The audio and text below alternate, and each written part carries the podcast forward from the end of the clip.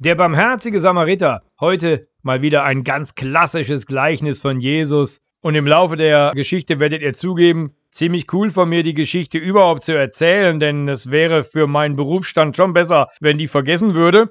Denn ein Geistlicher kommt darin ziemlich schlecht weg. Aber der Reihe nach. Jesus wird gefragt, Meister, was ist denn das Wichtigste im Leben? Worauf kommt es an? Was ist das wichtigste Gebot? Und Jesus sagt, du sollst Gott, deinen Herrn, lieben und deinen Nächsten wie dich selbst. Ist doch einfach. Ah, nur Moment mal, so einfach ist das ja nur auch wieder nicht. Wer ist denn mein Nächster? Okay, folgende Geschichte, sagt Jesus. Ein Mann zog von Jerusalem hinunter nach Jericho und in dieser unguten Ecke da, ihr kennt sie ja, wurde er überfallen, halbtot geschlagen, ausgeraubt, liegen gelassen. Die Typen hauten ab. Da kommt ein Priester des Weges, sieht den Mann da liegen, hilft ihm nicht, sondern haut ab. Und dann kommt ein Levit, sagen wir mal, ein Küster, der sieht ihn auch da liegen und haut ab. Vielleicht hätte Jesus heute erzählt, der holte sein Smartphone raus, machte ein paar Aufnahmen und haute dann ab. Nicht? Denn ich denke, dass diese Geschichte heute ja oft genug passiert. Und dann kommt, und jetzt würden ja normalerweise die äh, Hörer Jesu sich schön freuen, jetzt kommt ein ganz normaler Kerl wie du und ich, also nicht wie ich, wie ihr. Ein Nichtpriester, nicht Geistlicher. Und der macht das Richtige. Aber Jesus hat da noch eine kleine Kapriole drin. Da kommt ein Samariter, also ein Ausländer.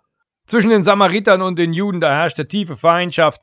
Auf beiden Seiten riesen Ressentiments und Vorurteile. Und der kommt jetzt. Und der macht das Richtige, sagt Jesus. Ein Samariter steigt von seinem Esel, verbindet dem Mann die Wunden, legt ihn auf sein Lasttier, bringt ihn ins Gasthaus und sagt zu dem Wirt, hier kümmere dich um den Mann, sobald ich wieder Zeit habe, komme ich vorbei und dann gucke ich nach dem und wenn dann noch Geld nötig ist, gebe ich es dir. So, sagt Jesus, wer war diesem der Nächste?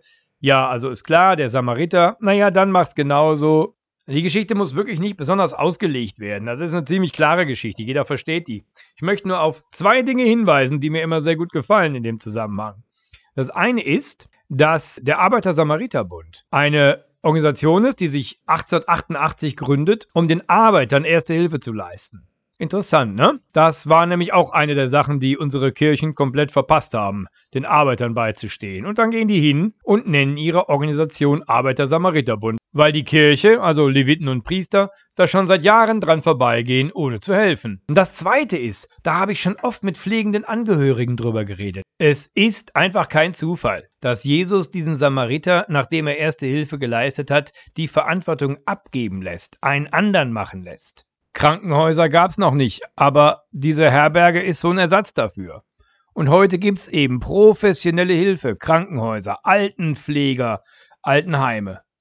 Wir müssen nicht unser eigenes Leben aufgeben, wenn wir helfen wollen. Der Samariter hatte ja irgendwelche Geschäfte zu erledigen und denen darf er auch nachgehen. Er darf sein Leben leben. Auch das ist in dieser Geschichte mit drin.